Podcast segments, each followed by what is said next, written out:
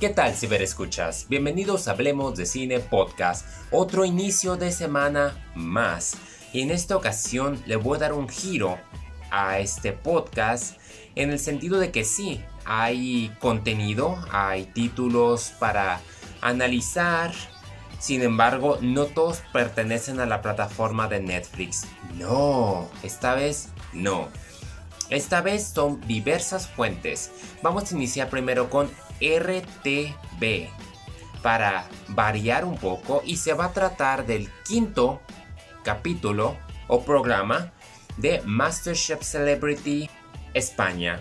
Como lo he mencionado anteriormente y algunos se darán cuenta, yo soy un seguidor de este reality show donde salen jueces como Jordi, Samantha, Pepe, muy estrictos, en especial Jordi. Pero esta vez lo vuelvo a repetir, la esencia es similar a las primeras dos temporadas donde todos los famosos seleccionados sí compiten de verdad, se toman las cosas en serio y a pesar de haber pleitos, logran como que llegar a un, equilibrio y decir, ok, ya pasó, ya pasó. Aquí se demostró porque el programa 5 fue todo un show, una obra épica de principio a fin. Uno se ríe llora, se pelea, porque todos los integrantes vivieron unas experiencias tan fuertes que el desenlace, o sea, con solo decir que la prueba de exteriores al usar la, eh, la, dinámica de relevos, pues simplemente ha sido caótico, nadie no ha podido controlar. Y la eliminación fue tan brutal también la forma en que a alguien se le dio privilegios, en especial a Flowsy es, o sea, fueron momentos tan intensos, tan épicos. Entre estos, pues cabe destacar que Josie sigue haciendo la novedad a lucir su pijama y a regalarle una al Jordi. Él simplemente me da risa porque trae ese sprite con el que refresca a todos. También él lideró un poquito en los relevos porque él se desesperó por querer cocinar. Lo mismo que fue con Juanjo, que también no le daban mucho la oportunidad. Y ahí fue donde a Raquel le costó bastante a, Raquel. Hay dos Raqueles, ¿verdad? En cierta manera, pero yo hago referencia, quiero ser exacto y no equivocarme, a Raquel Sánchez, que ella puso a las personas que más se equivocaban y a los que sabían los dejó en la banca y realmente se hizo bolas por enfocarse a hacer el postre, terminó haciendo muchas cosas mal, pero al final de cuentas cosas pasan. Y por otro lado, la política Cecilia Villalobos agarró rivalidad con Lucía y con todas las de más divas entre comillas al hacer... Se le salió un poco lo política en esa manera. Pero al final de cuentas, pues es lo que es y estuvo muy interesante verlos pelear y ha sido muy raro porque para hacer el programa 5 cometieron muchas fallas cuando en los episodios anteriores, en especial el Celebrity 4, fue un caos total y no cayeron muy bien todos, pero en esta ocasión a pesar de ello lograron como que defenderse y sobresalieron muy en especial pues en el momento en que pues en que una de las Raqueles es, simplemente tiene que colgar el delantal. Lo siento que lo revele, probablemente algunos no lo vayan a ver, pero si lo vayan a ver le adelantan y se pueden ir, es cuestión de que bajen la aplicación de RTVE. Es una aplicación que bajas, es gratuita y puedes ver cualquier edición de MasterChef. Yo se la recomiendo no tiene nada que ver absolutamente con el humor mexicano. Aquí sin duda los españoles se lucen con las ubicaciones, con los platillos, con la forma de expresarse, los emplatados, calificar y este sin duda tiene el espíritu de las primeras dos ediciones. Y continuando con España, eh, tenemos otra película más de Mario Casas y esto fue a través de Cinepolis Click, gracias a, mis, a mi renta que me otorgaron por ser ah, fanático todavía. Ah, es un peliculón. Mario Casas aparece como Juan Santos, que es un preso que consigue el tercer grado para ir a la comunión de su hija. El, en sí, el tercer grado se refiere a que él está en la cárcel, pero en las tardes puede salir. Y no, no es en las tardes, disculpen. En las tardes tiene que llegar a dormir en la celda y en la mañana siguiente es libre de buscar como que un trabajo o asistir y ayudar a su familia. Sin embargo, se mete en un conflicto porque su hija, su pequeña, pues sufre un terrible accidente que lo hace que recurra a su familia que es mafiosa y hay una rivalidad en las calles y a la vez se den cuenta de cómo la ley está ha sido corrompida en el sentido en que la detective una detective está tratando de apoyar en este caso y, y pues se destapa con una especie de conspiración. O sea, yo creo que muy alejada de la situación de México no podría estar. La película es intensa, inesperada. Cuesta un poco de trabajo entenderle al principio porque la plataforma no te ofrece subtítulos. Yo sé que está hablada en, español, pero pues el español de España es muy diferente. Tiene como que ciertas palabras, cierto cierto acento que te complica que las entiendas al 100, pero ya te acostumbras, lo cual es raro porque yo estoy acostumbrado a ver las películas españolas y hasta las series. Sin embargo, aquí sí le batallé un poco al principio, pero no importa, la acción por sí sola te desenvuelve un, un tercer acto que simplemente te, te impresiona. O sea, son de esas películas detectivescas, de de tráfico, de mafiosos, que nunca te espera lo que sucede y es acción de principio a fin y es humor, drama, suspenso. Eh, de verdad que es un gran título por si no saben, si no tienen ninguna película que las plataformas existentes o los servicios de streaming les llame la atención. Ahora me voy a ir a Tron Ascendancy.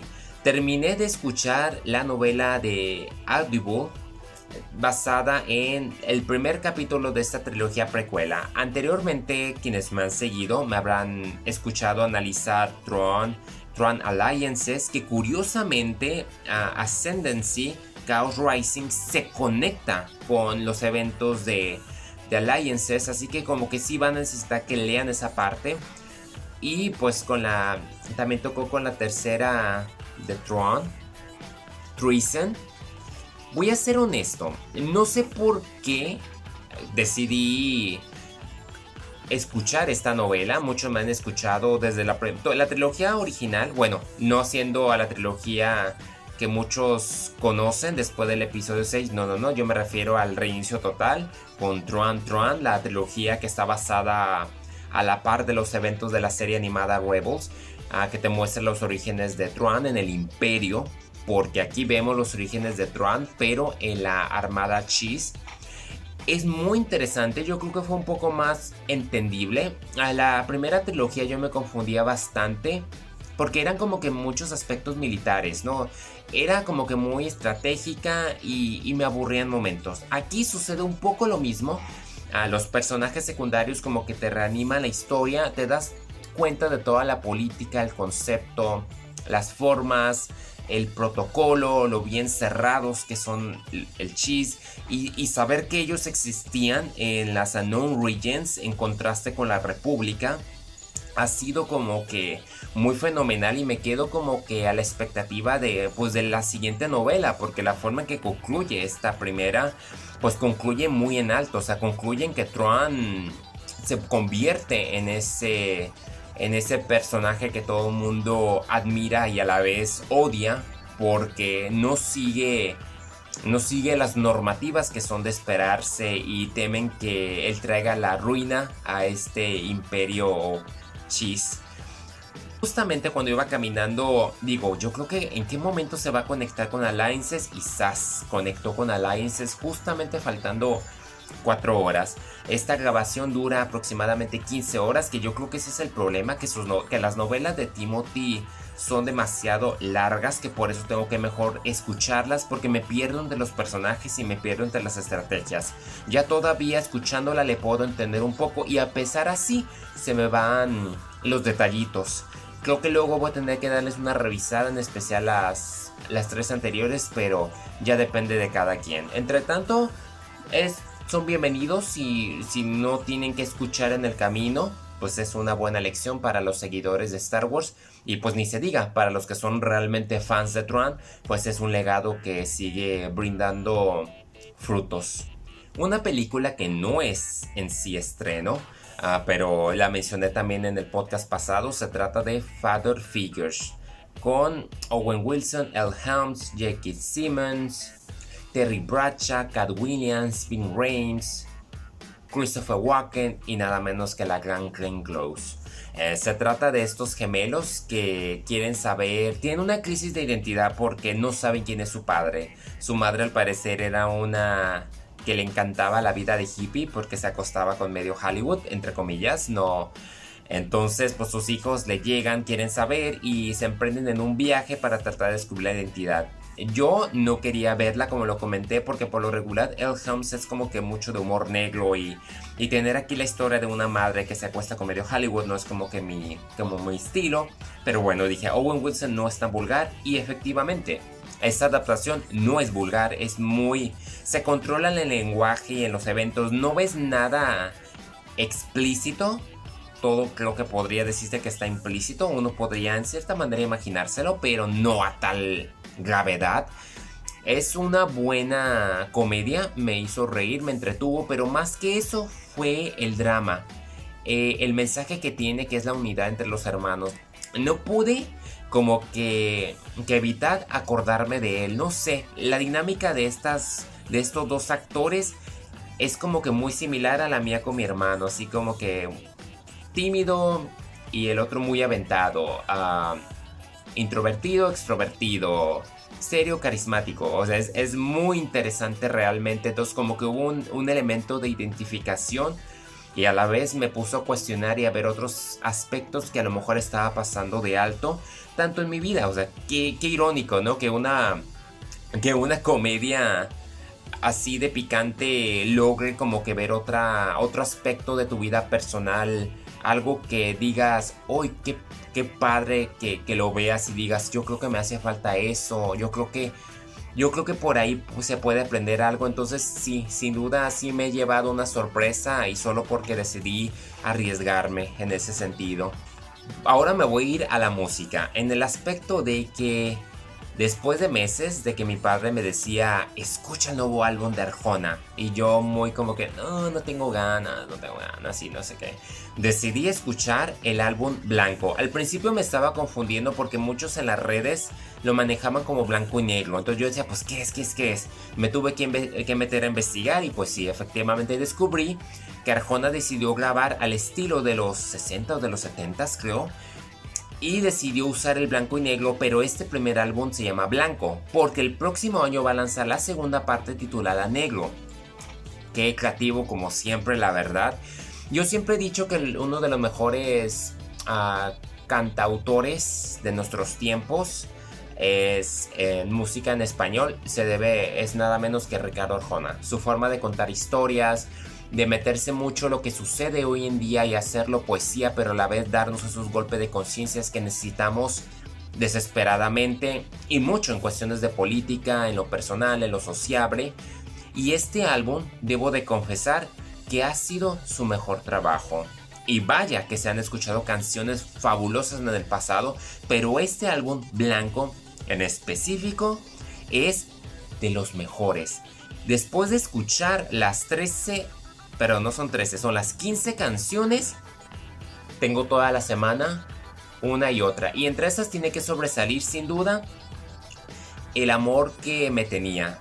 Y tanto él como al lado de Pablo Alborán es sensacional, es romántica, es la balada que a mí me encanta con mensaje.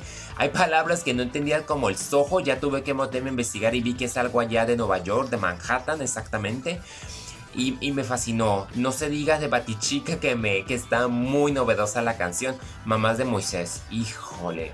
Es un, es un golpe a la migración, a lo que se sufre, lo que tienen que experimentar tanto abuelas como las madres al ver que sus hijos quieren una mejor vida. Es una canción poderosa, la verdad. Eh, hacer patria también ya es, es el clásico que le tira al patriotismo. No es el momento. Invierno de Cristal, ella baila, híjole, que es esa historia verídica de aquella jovencita que tenía cáncer, el video es muy, es muy impresionante y la canción, hijo, no tiene, no, la canción es una obra maestra. tu retrato también es muy bonita, sobrevivirás, hongos, es como que la canción esa que te pone mucho a meditar en otros planos Ah, de la vida. Tarot es muy también divertida. Invisible. Blues en la notoriedad, wow, yo creo que esa va dirigida a todas las celebridades, yo creo que Hollywood, Nueva York, no sé, es, híjole, te pone, creo que también va dirigida a todos los influencers, a los youtubers, yo creo que va a todos, o sea, no, esa canción sí que da un golpe duro, a mí me fascina, y no hay mejores palabras. Yo creo que me recuerda mucho el discurso que dio Ricky Gervais en los Globos de Oro. Yo creo que a Ricky Gervais le va a fascinar esta canción sin duda. Morir por vivir también es otra canción de su estilo que llegamos a conocer. La verdad es que este hombre es un genio de las letras y de la melodía. Y, y quienes no hayan tenido esa oportunidad de escuchar este álbum, escúchelo, que probablemente ya hayan escuchado una que otra canción porque sí suena fuerte en la radio, pero mis respetos, mis respetos, mis respetos para Ricardo Arjona. Y no me quiero despedir sin antes tocar un poco de filosofía a sorbos. Y es un título que he estado esperando. Yo creo que ha sido muy interesante, mucha retroalimentación con el filósofo Andrés Lomeña. Bueno, será profesor, pero ¿por qué no? De una vez el filósofo. El horror cósmico hacia la maternidad. Alien, así es. Aquella película de Riddle Scott. Y yo sigo esperando todavía Alien Commandant Dot o Prometeo 3, lo que sea. Sigo esperando saber cómo se desencadena la historia. Pero vámonos a la lectura. La saga Alien empezó en 1979 como una historia espacial desasosegante y su director Riddle Scott consiguió redefinir el género de ciencia ficción, dotándolo de una atmósfera de terror verdaderamente opresiva. James Cameron, el director de la premiada Titanic, dirigió una secuela que añadía más acción y claustrofobia. Y luego estrenaron dos películas más. La teniente Ripley, protagonista de las cuatro, demostraba su fortaleza física y mental en una fábula en forma de tetralogía sobre lo desapacible que puede ser el espacio exterior. La quinta película, Prometheus, era una precuela, un relato sobre lo que les pudo ocurrir a los misteriosos ingenieros, responsables parciales de la creación, quienes tuvieron algo que ver en el transporte de los peligrosos xenomorfos, esos extraterrestres parasitoides que salen del vientre de su huésped. Alien Covenant es la sexta y última película de la saga hasta el momento. ¡Ay, que vengan más! La historia es similar. Los xenomorfos son criaturas que acaban con toda vida no botánica su rasgo fundamental es que evolucionan rápidamente, reutilizan el ADN del huésped y se transforman en algo más mortífero. La saga Alien es una descripción pesimista de nuestra conciencia biológica. ¿Será? La vida extraterrestre sería esencialmente hostil a la nuestra. Ese mensaje se ha contado antes, en la invasión de los ultracuerpos de 1978, que ya era un remake de una película de 1956 y después de Alien en Life de 2017, una copia total de esta saga, concuerdo, ya se encuentra en Netflix también, hay una idea escondida aún más terrorífica. Alien muestra nuestro asco ante la conciencia reproductiva, el nacimiento, las mutaciones e hibridaciones. Todos los procesos biológicos se manifiestan de forma invasiva, sanguinolenta, como si la idea del nacimiento mismo fuera un hecho repulsivo y enfermizo. Y lo suele ser, lo suele ser para quienes nunca hemos tenido hijos. Ya me han dicho que cambia un poco la percepción cuando nace o en definitiva para algunos no cambia, me falta experiencia. Toco madera. Esa es la clave del éxito de Alien, su capacidad para mostrar la tocofobia, de tocos, nacimiento y fobos, miedo, el miedo patológico al parto y a la idea del embarazo. Covenant significa en español convenio y puede referirse al arca de la alianza. Esto es nuevo. El cofre con las tablas de piedra de los diez mandamientos donde yacen los preceptos divinos, el origen de la ley moral. No es casualidad que el diseño de la nave original, realizado por Echard Giger, sea como un gran útero, el origen de la ley natural.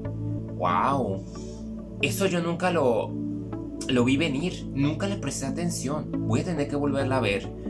Tampoco es casual que Ripley se suicide en la tercera parte, justo antes de que el alien salga de su pecho. Metafóricamente, Ripley se está practicando un aborto en el que ella muere. Híjole, que no se enteren, porque van a, me van a boicotear ahora la de Alien 3. Ah, ah, es Alien 3. Así es, la maternidad no sería un milagro de la vida, sino una monstruosidad que se propaga y que hay que evitar a toda costa. Ninguna campaña de concienciación ha hecho tanto como Alien por la prevención del embarazo. Yo nunca lo había pensado de ese modo.